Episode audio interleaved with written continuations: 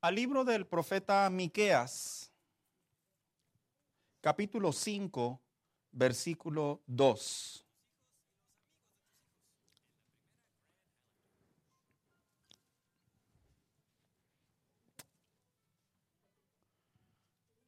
Dice la Biblia en el libro del profeta Miqueas, capítulo 5, versículo 2. Dice, pero tú, Belén Efrata, pequeña para estar entre las familias de Judá, de ti me saldrá el que será Señor en Israel, y sus salidas son desde el principio, desde los días de la eternidad. Siéntese por favor en esta tarde. Es de bien saber que eh, esta época tiene mucha relevancia. Eh, estaba viendo unas notas periodísticas que me llamaron mucho la atención, hermanos. Se dice que este año sobrepasó en una alta consideración de porcentaje eh, los vuelos, las personas que viajan dentro de los Estados Unidos desde hace dos años, lo sobrepasó, haciendo mención al COVID.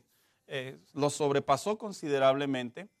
Y me llamó también más la atención que eh, desde la perspectiva comercial, también como si todo indicara que la gente tiene más dinero, no sé usted, pero las estadísticas dicen que la gente tiene más dinero para gastar.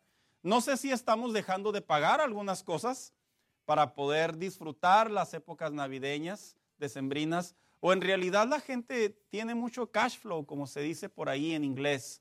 La realidad es que algo que llama la atención de esta época es la relevancia que se hay para poder convivir, para poder disfrutar, para poder estar en familia, para poder viajar. Y es algo muy lindo, es algo muy bonito que yo creo que de alguna manera puede ser hasta justificable para algunos, para decir, eh, quiero ir a despejarme, voy a visitar a la tía de la hermana del compadre de mi cuñada que vive allá en la tierra sal si puedes y me desaparezco unos días.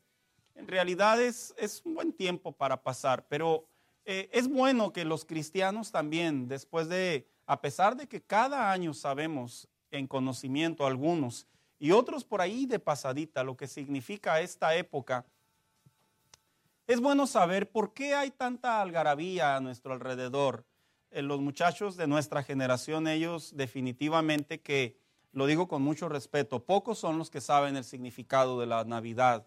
Generalmente lo relacionan con un pesebre, una figurita de cerámica, eh, porque estamos en, en, la costumbre o en la cultura latina y hay un pesebre, hay unos adornos, hay regalos, hay un Santa Claus y dicen por ahí, bueno, es que nació Jesús en diciembre.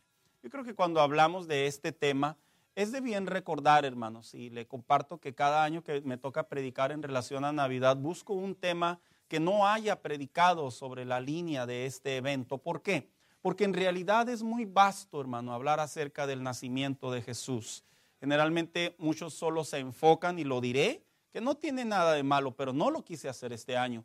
Muchos solo se enfocan, es una época para perdonar, es una época para amar, es una época para comer, es una época para reír y es una época para pasártela chévere. No tiene nada de malo, de hecho la, escritura es muy clara y dice que al nacer Jesús hubo gozo. Sin embargo, este año, hermano, eh, sí puse atención en, mi retrospección hacia mi interior y dije, Señor, yo quiero compartir algo que tenga que ver eh, en realidad qué significa el nacimiento de Jesús desde tres diferentes áreas. Y para ello eh, le he puesto por tema este mensaje, el nacimiento de Jesús, su significado. ¿Sabe? Cuando acabamos de leer nosotros ahorita el tema o la profecía que emitió el profeta Miqueas, uno de los profetas menores de los últimos tiempos, históricamente hablando, en realidad era una profecía que llevaba una cierta repetición históricamente hablando, Israel en este tiempo, en esta época, estaba teniendo muchos conflictos con otras naciones. Habían pasado por el conflicto de haber sido llevados presos, habían pasado por el conflicto de que se había dividido el reino del pueblo de Dios en dos partes, por un lado los del norte, por otro lado los del sur. Se dice que había mucha crisis espiritual, mucha crisis teológica, al punto que el profeta Miqueas emite una profecía trayendo a la memoria de un lugar, de un pequeño lugar llamado Belén, que se encontraba geográficamente en, en Jerusalén, en Judea o en Judá, y que ese lugar de ahí iba a nacer un salvador o un redentor. Estas palabras que dijo este profeta no eran nuevas en sí, sino que era la secuencia de otras profecías de otros hombres de Dios. Por ejemplo, Daniel cuando estaba en Babilonia, en uno de los momentos que se encontraba ahí escribiendo, él emitió una profecía acerca del, del, maestro, acerca del Salvador. Otro de ellos fue Jeremías, el que estaba prácticamente profetizando antes de la deportación de Babilonia. Él también ya había hecho profecías acerca de un Salvador.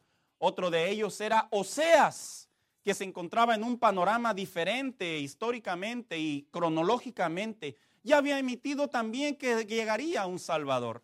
Pero hay una historia que trae el inicio del nacimiento de Jesús. ¿Quién fue el primer profeta que realmente habló del nacimiento de Jesús? Miqueas dio un dato geográfico. Él dijo, en Belén, en la ciudad de Efrata, de ahí vendrá el Salvador. Pero otros profetas previo a él habían hablado de otros datos, por ejemplo, que nacería de una virgen. Otros dijeron que traería una salvación para Israel. Otros habían dicho precisamente que provendría de la promesa davídica que Dios le había hecho al rey David. Pero el inicio de las profecías mesiánicas o de las profecías de Jesús se le asigna precisamente al profeta Isaías. Cuando usted lee la Biblia del profeta Isaías en el capítulo 7 en particular, esta es una historia muy interesante. La cuento bien breve para poder llegar al punto del mensaje. Era una ocasión en donde ya se habían quebrado las tribus de Dios, las doce tribus. Estaban las del norte, eran diez, y en las del sur estaban dos. Y dice la Biblia que una vez que estuvieron unidos y que eran hermanos y que eran una sola tribu, hermano, y que eran un solo pueblo de Dios, dolorosamente debido a diferentes pecados, a diferentes actos de desobediencia, pasaron de ser hermanos en sangre, por así decirlo, a convertirse en enemigos que no se podían ni ver. Yo entiendo que dijo alguien por ahí que los hermanos que no nos peleamos no somos hermanos. Amén o no amén. Se la reserva, ¿verdad? No, ¿qué, testimonio voy a dar? Si usted nunca le puso un moquetazo a su hermano, pues entonces usted no sé. Yo sí, a mí me pusieron varios. No digo si yo puse, a mí me pusieron varios y los sigo queriendo igual, no han cambiado las cosas, eran asuntos de niños. Pero el pueblo de Dios, dice la escritura, que el pueblo de Dios, la parte del norte, las diez tribus, dice que se aliaron a una nación que eran los asirios.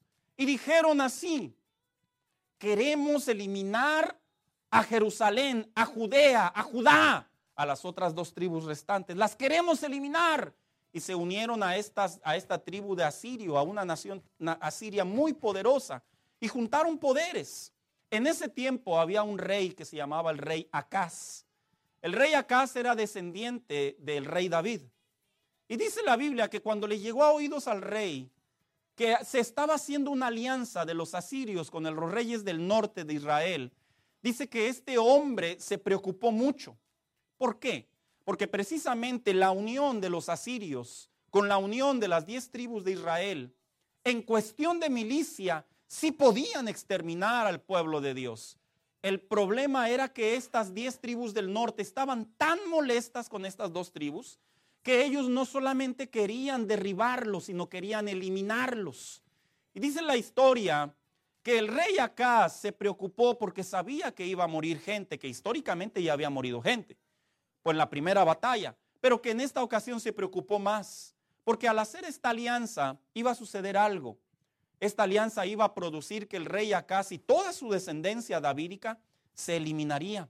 Así que el rey estaba preocupado porque sabía que podía olfatear la destrucción, podía olfatear el derribar su trono. Dice la Biblia que Dios le habla al profeta Isaías. Dice que le dice, ve con el rey Acaz. Vas a ir y le vas a decir, y le empieza a, va el profeta Jeremías, Isaías, y se para delante del rey Acaz y te dice, vengo a darte un mensaje de Dios. Yo estoy narrando la historia. Dice el Señor que nacerá de una mujer virgen un hijo y él salvará a la nación de Israel. Dice, y de esa mujer virgen, al nombre que se le dará a ese niño es Emanuel. Hace muchos años, hermanos, cuando era líder de jóvenes, una vez fue a predicar un hermano a la iglesia y, en época de Navidad se basó en Isaías, 70, en Isaías 7:14, en donde dice, os nacerá un hijo y, y llamarás a su nombre. Se acabó la prédica y me aborda el muchacho y me dice, a ver, de una vez por todas, o Jesús o Emanuel. Porque cuando usted lee la Biblia, el ángel que va a visitar a María, ¿cómo le dijo que le pusiera? Jesús, que en hebreo es Yahshua. Y cuando usted lee la Biblia en el libro de Isaías, usted ve que al niño se le debería haber puesto Emanuel. Lo que pasa es que la palabra Emanuel era un nombre de una asignación, de una misión profética. Y el nombre de Jesús es el nombre propio de la identidad, de la divinidad de Jesús. No hay confusión en realidad para interpretar esto. Y luego una vez me preguntó más adelante otra persona, bueno, esa palabra que dio ese profeta ahí estando al rey Acaz, esa profecía que le dio, ¿ese niño nació o no nació? ¿Y sabe por qué me hizo esa pregunta? Porque si yo hubiera contestado que no nació, entonces ¿cómo se salvó Israel? Y si yo hubiera contestado que sí nació, ¿cómo podía dar la explicación? Y le dije, ¿sabes? La realidad es que sí nació ese niño. Algunos eruditos dicen que ese hijo era hijo de, eh, de Isaías era uno de los hijos de Isaías. En otras palabras, en el lenguaje del estudio de la enseñanza de la Biblia, se le conoce como una profecía de doble interpretación. Porque Dios manda al profeta Isaías, al rey Acaz, y le dice, sabes, tú escucharás que va a nacer un niño de una mujer virgen. Y que ese niño, otros dicen que era de otro profeta, un sacerdote Isaías. Perdón, hermanos, hago la corrección. Y dice la Biblia que le dijo, y va a nacer un hijo. Y ese hijo que esa persona tenga, le van a poner Emanuel. El rey Acaz eh, sí estaba esperando, hermano, que naciera un hijo de una mujer virgen y que se le pusiera Emanuel. Y para él iba a ser la señal de Dios de que Israel o Judá no iba a sufrir una muerte, no iban a desaparecer como nación de Dios. Y la, la realidad, hermano, es que cuando usted lee el capítulo 7 y el capítulo 8, la realidad es que sí nació. Este niño se le puso por nombre Emanuel. ¿Por qué? Porque la Biblia dice que dentro de la profecía del capítulo 7, cuando fue el profeta Isaías y le dio el mensaje al rey Acaz, la Biblia dice, ellos se hacen llamar antorchas ardientes, haciendo referencia a los asirios y haciendo referencia a Israel, a las diez tribus del norte. Dice, pero para Dios no son solamente más que pábilos ardientes, humeantes. En otras palabras, mientras ellos se sentían muy poderosos, para Dios eran cosa pequeña. Y la Biblia dice, sí dice la Biblia cuando usted sigue la historia, que hubo batalla y que Dios libró al pueblo de Dios, al pueblo de Judá, a la nación de las dos tribus restantes, de las manos de los asirios y de las manos de las diez tribus restantes, al punto que la Biblia dice que Dios emitió una profecía por el profeta Isaías, al tal punto que le dijo, y debido a que van a atacar y pretenden destruir a su hermano menor, Dice, debido a ello, ustedes van a desaparecer. A veces las personas se preguntan, ¿dónde quedaron las otras diez tribus? En realidad esta fue una de las profecías que Dios emitió sobre el pueblo de Dios, los diez tribus restantes en rebeldía, que debido a que fueron a hacer batalla, que fueron a hacer guerra a sus propios hermanos, Dios prácticamente los desapareció del mapa. ¿Sabe? Cuando uno se pregunta, entonces en sí, ¿Qué significa la profecía? La otra interpretación de la profecía que Dios dio a través del profeta Isaías. Dios con nosotros. ¿Cuál es el significado del nacimiento de Jesús? El significado del nacimiento de Jesús se, puede enseñar en tres etapas. Uno, lo que viene siendo el nacimiento de Jesús, el significado para los judíos. Dos, el nacimiento de Jesús para la humanidad. Y tres, el nacimiento de Jesús para el cristianismo. Mire, hermano, ¿por qué es tan importante que un cristiano sepa el significado? Porque uno se va a dar cuenta que no es el hecho de que simplemente nació y ya. es que cuando uno estudia y cuando uno aprende y cuando uno se lo lleva a la tabla de su corazón, uno se da cuenta que Dios verdaderamente hizo una obra maestra a través de este evento. Y cuando hablamos, en primer lugar, ¿cuál es el significado de la palabra Emanuel? Era porque la palabra Emanuel significa Dios con nosotros o Dios está con nosotros. Dice la Biblia que cuando vino aquella mujer, cuando vino aquel ángel, aquella mujer o en su efecto vino al esposo, a José, y les emitió el mensaje mesiánico que nacería el Salvador y que uno le dijo, no la vas a dejar, y a la otra le dijo, tú has sido elegida, le dio la palabra que a ese hijo se le pondría Jesús. La palabra Jesús en hebreo significa Yahshua, del hebreo y en su efecto del arameo. La palabra ya es, es la palabra antepuesta de Yahvé, de Dios, de Jehová. Y la palabra Yahshua hace referencia a como Salvador o Redentor. En otras palabras, cuando María escuchó el nombre y llamarás a su nombre en el hebreo, Yeshua le dijo, Él es Dios en forma de hombre habitando entre ustedes. ¿Y por qué es tan importante saber eso?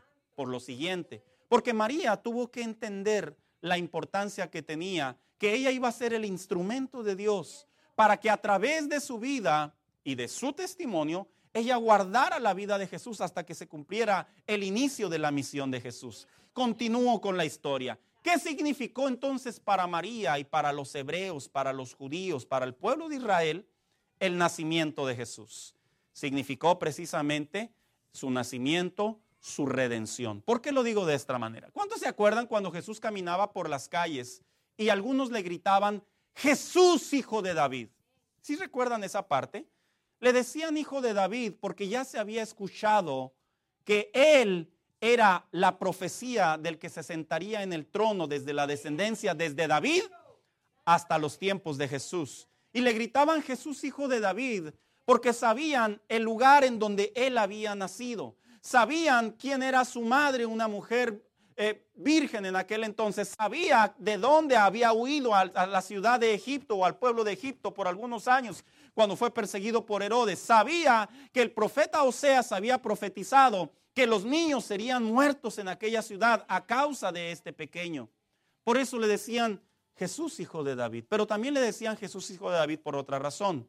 Y la razón era porque al decirle Jesús hijo de David, estaban reconociendo que ya se había cumplido el tiempo para que fueran rescatados de los de las manos de los romanos, al punto que dice la escritura que en una ocasión a Jesús, aquellos que le gritaban Jesús hijo de David, se empezó a escuchar entre ellos que Jesús, que podía leer el corazón de ellos, que lo querían hacer rey. En otras palabras, lo iban a agarrar, se lo iban a poner a los demás, iban a decir, esta es la promesa davídica, este es Yeshua Mashiach y por lo tanto Él es el que nos va a rescatar de los romanos. Y dice la Biblia que Él huyó y dice que se fue al desierto a orar.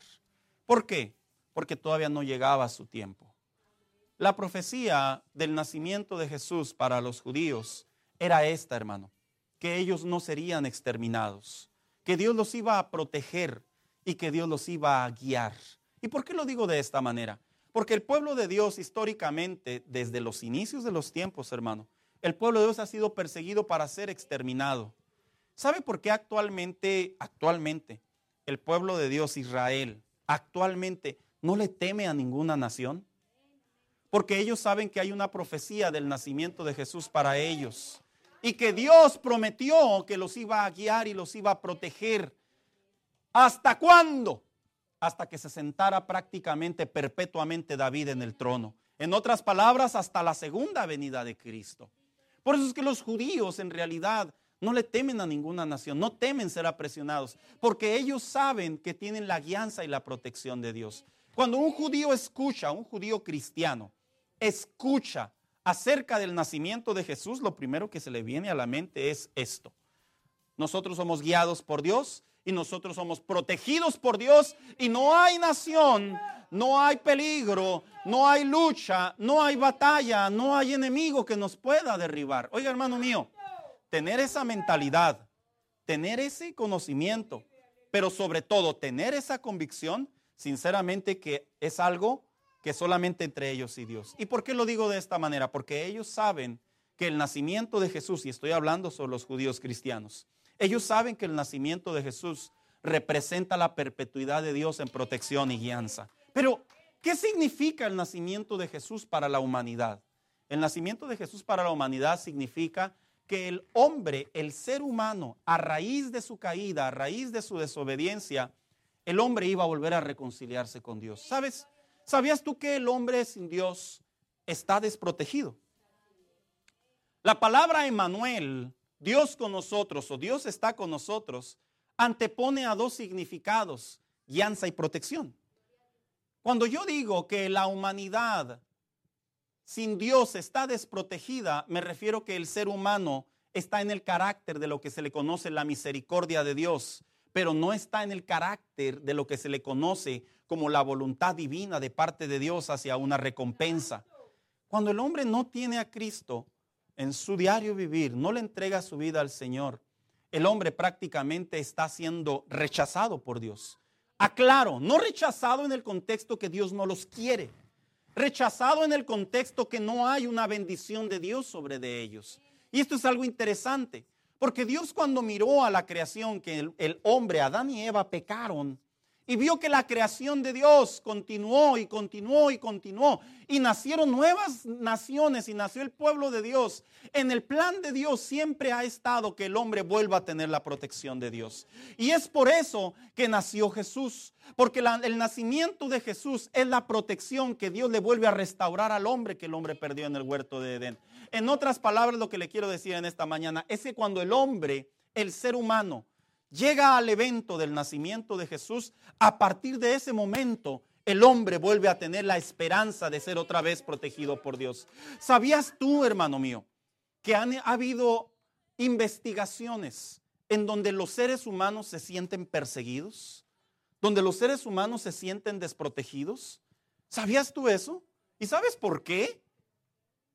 Porque el defecto de la vida espiritual de ellos, del no sentirse seguros, del no sentirse protegidos, desafortunadamente está en ellos.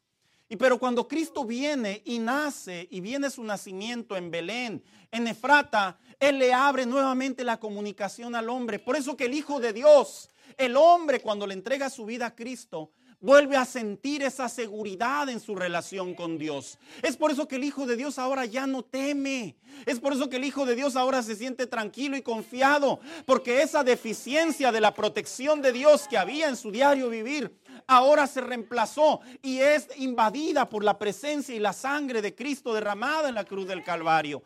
Es por eso que la humanidad, cuando nace Jesús, Dios prácticamente vuelve a proteger al hombre.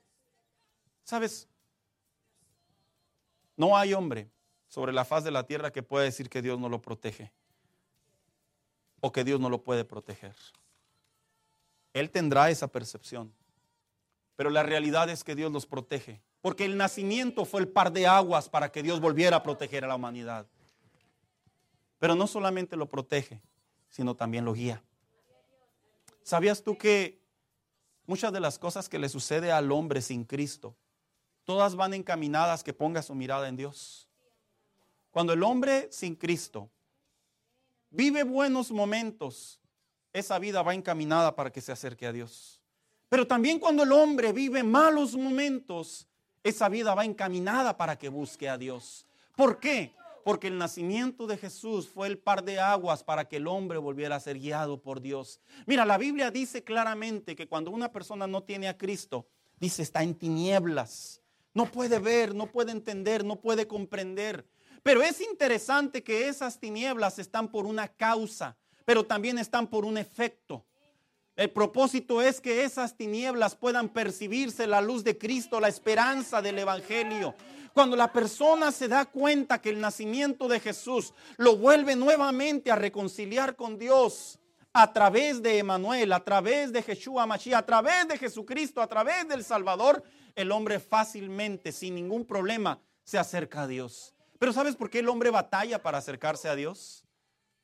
Porque el hombre lamentablemente quiere manejar su propia soledad, quiere manejar sus propias tinieblas, quiere manejar su propio dolor, quiere manejar su propio éxito, quiere manejar sus propios pensamientos, quiere manejar su propia vida, quiere manejar su propia juventud, quiere manejar sus propios fracasos.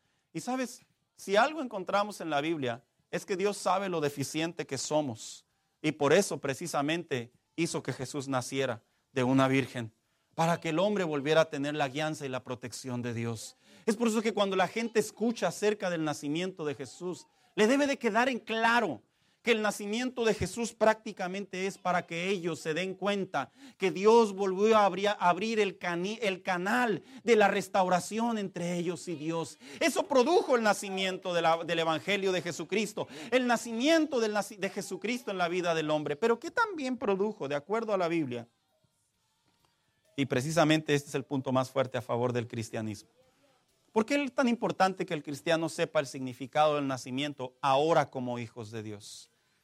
Porque si Emanuel significa Dios con nosotros o Dios está con nosotros desde una perspectiva guianza y protección, es porque el Hijo de Dios cuando viene a Cristo vaya el pleonasmo, es cuando el Hijo de Dios debe de comprender que el nacimiento de Jesús precisamente te lleva a dos cosas, a que tú eres en primer lugar protegido por Dios. ¿Sabes? Algo que le está sucediendo mucho al cristianismo de estos tiempos es que experimentan eventos y a veces tiempos prolongados de no dirección, de que no comprenden, de que no ven, no, no, encuentran su norte, no encuentran su dirección. ¿Y por qué sucede esto? Porque por alguna razón saben que el Evangelio, el nacimiento de Jesús, fue el par de aguas para volver a ser hijos de Dios. Sí lo saben. Pero por alguna razón la palabra Emanuel, la palabra Jesús, la palabra nacimiento, de alguna manera no la han apropiado en su entendimiento pleno. ¿Sabes? Cuando Jehová le dijo a través del profeta Isaías al pueblo de Dios, no morirán, sino al contrario, los protegeré y los guiaré. ¿Sabías tú que fueron las mismas palabras en el cumplimiento del Evangelio de la Gracia que el nacimiento de Jesús hace en la vida de los hijos de Dios? Jesús le dijo a sus discípulos en aquellos tiempos, no los dejaré huérfanos, vendrá un paracleto sobre ustedes. Habrá alguien que los guíe. Y es interesante que el cristiano debe de saber que cada día de su vida es guiada por Dios. Pero, ¿cómo? ¿Cómo funciona eso? Porque yo siento que si soy guiado por Dios, ¿por qué siento que tomo malas decisiones? Porque si siento que soy guiado por Dios, como la Biblia dice, ¿por qué por alguna razón no voy a donde debo de ir? Es que hay algo que debemos de entender del nacimiento de Jesús. Y es que la garantía del nacimiento de Jesús sobre la guianza de los hijos de Dios es precisamente para cumplir la voluntad de Dios. Y la voluntad de Dios principalmente se cumple en nosotros, primeramente hacia Dios y posteriormente a los que nos rodean. ¿Sabes, hermano? Muchas de las veces la guianza de Dios no funciona en nosotros porque estamos haciendo cosas o estamos haciendo asuntos que no tienen nada que ver con la vida cristiana. No tiene nada que ver con la relación con Dios. Pero sentimos que por el hecho de ser hijos de Dios, pareciera ser que tenemos una especie de credencial para avalar la que es guianza de Dios. No, la realidad es que no. La realidad es que la guianza de Dios es la guianza a reflejar la vida en Dios. Para eso es la guianza de Dios. Por eso la Biblia dice que vamos a la medida del varón perfecto, que la guianza de Dios nos lleva a ir de gloria en gloria, a conocer más acerca de Dios. La verdadera guianza de Dios del nacimiento de Jesús, lo que hace en nosotros es que nuestras vidas se vayan puliendo, se vayan enamorando, se vayan apasionando, vayan confiando más a Dios. ¿Tú sabías que la salvación nos guía a confiar más en Dios? ¿Tú sabías que la salvación nos guía a desarrollar más fe? ¿Tú sabías que la guianza en Dios nos, nos, nos guía a que nosotros maduremos en la comunión con Dios. ¿Tú sabías que la guianza de Dios nos guía a que disminuyamos la incredulidad como seres humanos que somos? ¿Tú sabías que la guianza de Dios nos guía a que vivamos el Evangelio conforme a la palabra de Dios? Porque eso es lo que hace precisamente el nacimiento en la vida de un hijo de Dios. Lo guía. Alguien dijo con palabras muy ciertas, hermanos. Es que hoy en día habemos muchos cristianos que somos muy egoístas. Sabemos que necesitamos la guianza de Dios, pero queremos hacer nuestras propias decisiones. Y no era meramente apuntando a los demás, sino él hacía referencia a él mismo. Y si es cierto, hermano, la vida cristiana tiene que ver cuando el Hijo de Dios le dice al Señor, Señor, necesito que tú me guíes. Necesito que tú me guíes. ¿Y sabes a dónde te va a guiar la palabra de Dios? ¿Sabes a dónde te va a guiar la relación con Dios? En primer lugar, dice la Biblia que nos va a guiar a amar a Dios. A eso nos va a guiar. Nos va a guiar a que nuestro amor por Dios o nuestro amor hacia Dios formule, cree, crezca un deseo por estar con Él o hacer su voluntad. Eso significa que tu vida y mi vida ahora le entregan su atención a Dios.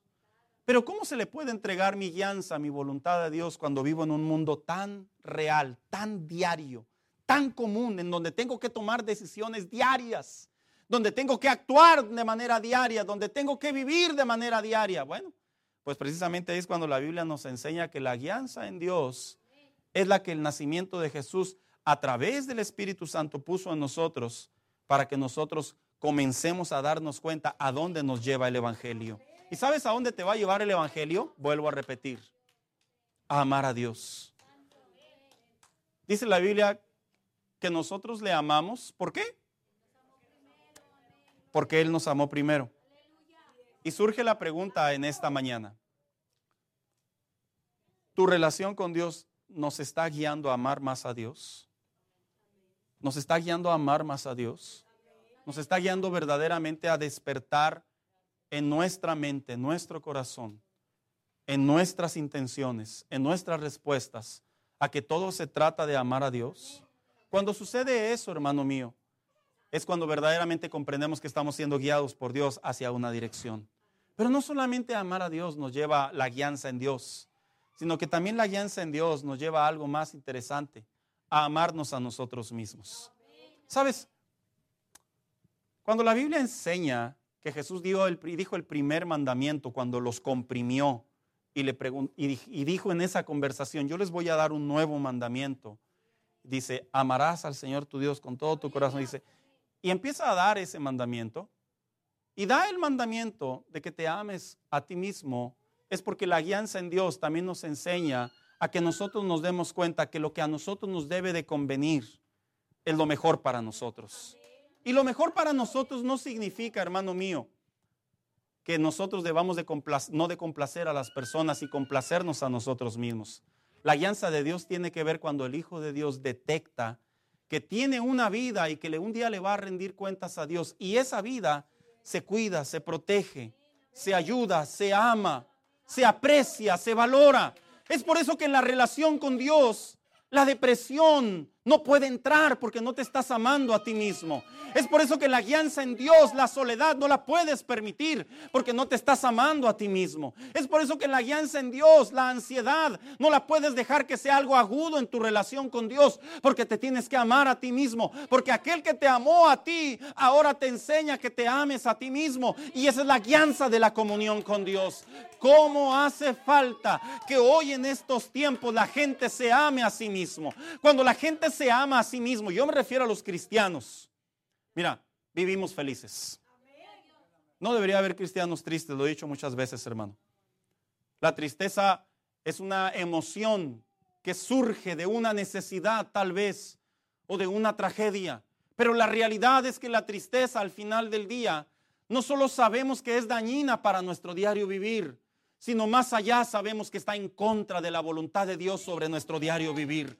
Te puedes entristecer, te puedes, te puedes sentir mal, te puedes agüitar, puedes usar términos como esos, pero lo que no puedes permitir es que eso opaque el nacimiento de Jesús en tu relación con Dios, que ahora eres hijo de Dios. Y esa es la guianza del Evangelio, de la gracia, del nacimiento de Jesús. Es por eso dice, hoy he traído nuevas de gran gozo, porque el gozo de Dios vive en la vida del Hijo de Dios y no puede permitir esos sentimientos. Mira, entiendo en el contexto que es algo muy común, que en estas épocas muchas personas sufren muchas tristezas, porque están lejos de familia, porque sus hijos no están con ustedes, porque sufrieron alguna especie de fracaso sobre algún matrimonio, porque tuvieron alguna pérdida sobre alguna especie de duelo, porque probablemente no tienen dinero, porque probablemente tienen deudas, porque probablemente no tienen con quién convivir, porque probablemente están en el punto de estar solos. Entiendo todas esas emociones que hoy en día se ven tan comunes en nuestro diario vivir.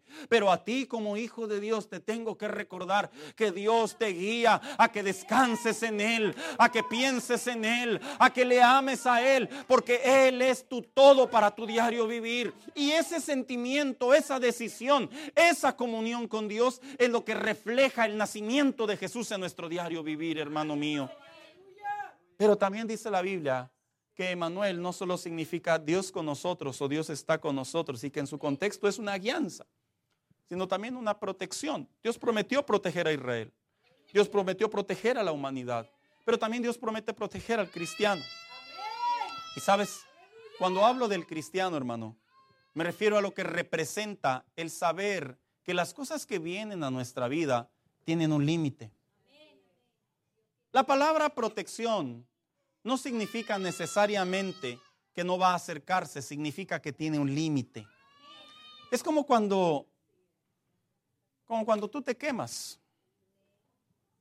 Tú puedes usar guantes para diferentes trabajos y te puede caer aceite, pero debido a que hay una protección, no entra plenamente a tu piel.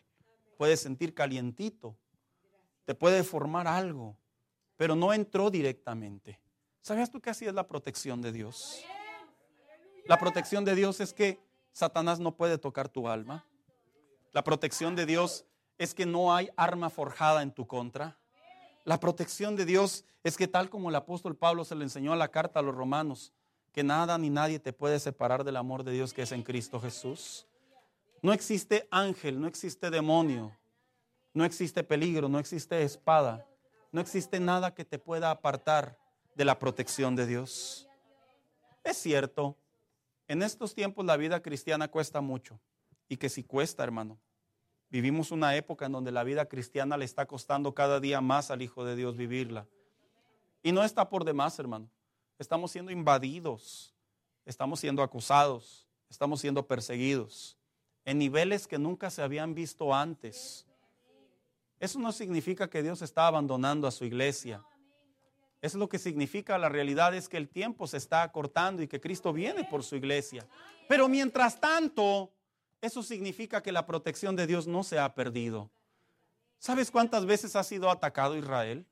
¿Sabes históricamente cuántas veces han intentado destruir a Israel? ¿Y sabías tú que la protección de Emanuel está sobre de ellos miles y cientos de años después todavía? ¿Sabías tú que la humanidad, a pesar de que cada día se deprava más y que cada día se aleja más de Dios, escribió el apóstol Pablo y dijo, aun cuando el pecado es mayor, sobreabunda más la gracia de Dios. En otras palabras, aun cuando el hombre se sigue perdiendo, la protección de Dios se sigue ampliando para que no caiga desgracia sobre desgracia sobre ellos. Ahora te imaginas la protección de Dios en estos tiempos en la vida cristiana un día dijo un predicador, a, manera de ilustración, seguramente los ángeles tienen más chamba ahora que antes. Y hacía alusión a manera de ilustración que debido a la batalla que libra el Hijo de Dios en estos tiempos, pareciera ser que ellos deben de estar más activos de parte de Dios a favor de sus hijos, como lo dice la carta, la carta a los hebreos. Y pareciera broma, pero la realidad es que podemos ver la protección de Dios cada día más sobre nosotros. Vente, hija, ven por favor. ¿Por qué a veces nos sentimos desprotegidos? ¿Por qué a veces nos sentimos inseguros? ¿Por qué a veces nos sentimos que no vamos a poder? ¿Por qué a veces nos sentimos que no la vamos a librar? De hecho, esta es la época en donde inclusive muchos cristianos, en serio, piensan en el suicidio. No como una opción, sino entran en un estado de melancolía, en un estado de temporal depresión, en donde pueden decir, bueno, y se ponen bien, se ponen bien eh, melancólicos con, con la canción del Buki, ¿verdad? Llega Navidad y yo sin ti. Y se empiezan a poner muy melancólicos ya nomás este año y ya que Dios haga con mi vida lo que Él quiera. se ponen bien melancólicos. No creo vivir más de un año más a cómo van las cosas. Esos sentimientos obedecen a las presiones en las que vivimos. Estamos rodeados de presiones. Gente que muestra un éxito, gente que muestra otro Dios, gente que muestra otro destino, gente que muestra placeres sin consecuencias, de tal manera que comenzamos a verlo como otra opción para vivir. Voy a aclarar algo, hermano. Esto que estoy hablando es algo común que le puede suceder a cualquier cristiano, tanto como al más frío, tanto como al más santo.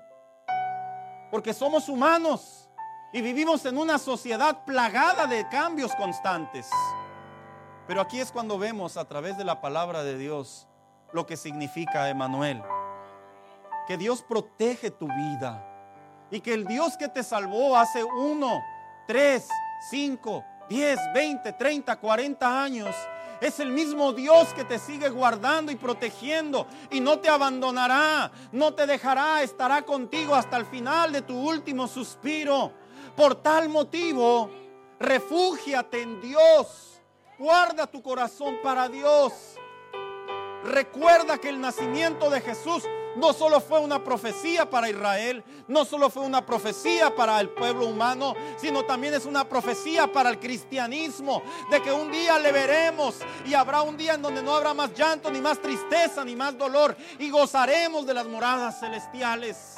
Mientras tanto, cuando nos sentimos protegidos por Dios, pensamos mejor. Mira, sentirte protegido por Dios es como es como tu carro cuando trae gasolina. Me puedo ir a donde yo quiera porque traigo gasolina. No te limitas. Ah, pero cuando traes la reserva y no tienes dinero, hasta frenamos con cuidado. Le aceleramos con cuidado. Y vamos con el Jesús en la boca, dijo alguien por ahí, ¿verdad? Y si se echa la bomba, y si se le hace un hoyito a la línea de la gasolina, y luego que el semáforo dura un chorro y no se mueve, y que estoy atorado en el freeway, y entra el sentimiento, la sensación de la desesperación, de la inseguridad, de la incertidumbre. Cuando te sientes protegido por Dios, tus planes no cambian. Al contrario, avanza sobre de ellos. Cuando te sientes protegido por Dios, no dejas de orar de la misma manera. Sigues confiando y creyendo que Dios está contigo y que Él obrará conforme a la multitud de sus misericordias. Cuando te sientes protegido por Dios, descansas en paz aunque te enfermes. Cuando te sientes protegido por Dios, aunque algo trágico te haya sucedido alrededor, tú sabes que ese no es tu destino ni tu final porque Dios prometió estar contigo y te va a guardar y te va a cuidar y te va a guiar a la bendición de tu diario vivir. La gente que se siente desprotegida en su relación con Dios piensa tan diferente a los que se sienten protegidos por Dios. Se siente diferente, se vive diferente. Y a veces se nos olvida. Se nos olvida. Yo entiendo, hermano. Esto no tiene nada que ver que que el cristiano anda de pecador y se le olvidó, ¿verdad? No, es que es algo natural, tenemos una memoria y, y no siempre la memoria es buena, es algo natural. Recibimos muchos ataques espirituales, es algo natural. La mente filosofa, es algo natural, es el defecto de la caída del pecado. Pero lo que es bueno es recordar que el nacimiento de Jesús perpetuó guianza y seguridad para sus hijos la perpetuó. ¿Qué significa? Significa que ahora tu vida en Dios está protegida de tal manera que nada ni nadie te puede separar del amor de Dios en Cristo Jesús, Señor nuestro. Y comienzas a vivir un cristianismo en el nacimiento de Jesús. El rey Acaz no murió. Los asirios y las tribus del norte no pudieron. No pudieron. Y el rey Acaz continuó. Él continuó su legado. La humanidad por muy perdida que esté, por muy depravada que esté, ahí está todavía, porque hay una perpetuidad de una guianza y protección de Dios para que no se vayan a la perdición que nos merecemos como humanidad.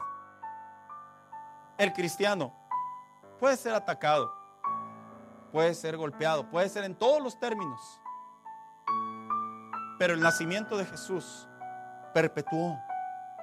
Lo perpetuó, no se puede disolver. No hay cambio. No te lo puede reemplazar el Señor, no lo puede modificar. Como le dijo a través del profeta en aquellos tiempos. Porque Dios no es hombre para que mienta, ni hijo de hombre para que se arrepienta. ¿Y qué significa? Con eso termino. Cuando la Biblia dice, porque Dios no es hombre para que mienta, es porque el hombre tiene la naturaleza de mentir, de engañar. Y por eso Dios no es como el hombre para que mienta. Y cuando dice, ni como hijo del hombre para que se arrepienta, es porque la naturaleza del hombre es cometer pecado, es retractarte. ¿Y qué crees? Dios no se retracta, Dios no se equivoca. Por tal motivo es una perpetuidad del nacimiento de Jesús a favor del cristianismo. Quiero invitarlo que se ponga de pie.